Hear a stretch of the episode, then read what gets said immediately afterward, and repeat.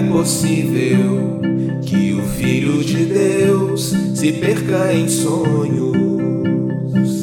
Quando Deus colocou dentro dele o feliz chamado para despertar e ser feliz.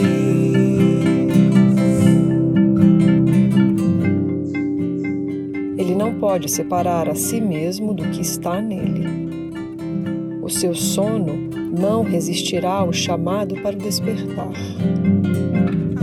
O seu sono não resistirá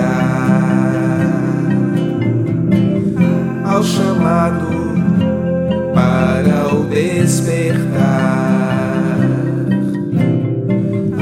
O seu sono não resistirá chamado para o despertar.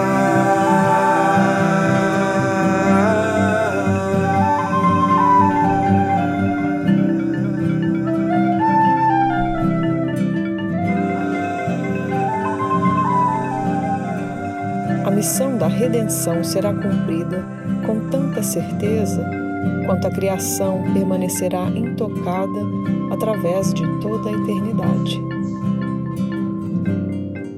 Não precisas ter o conhecimento de que o céu é teu para que ele o seja. É assim.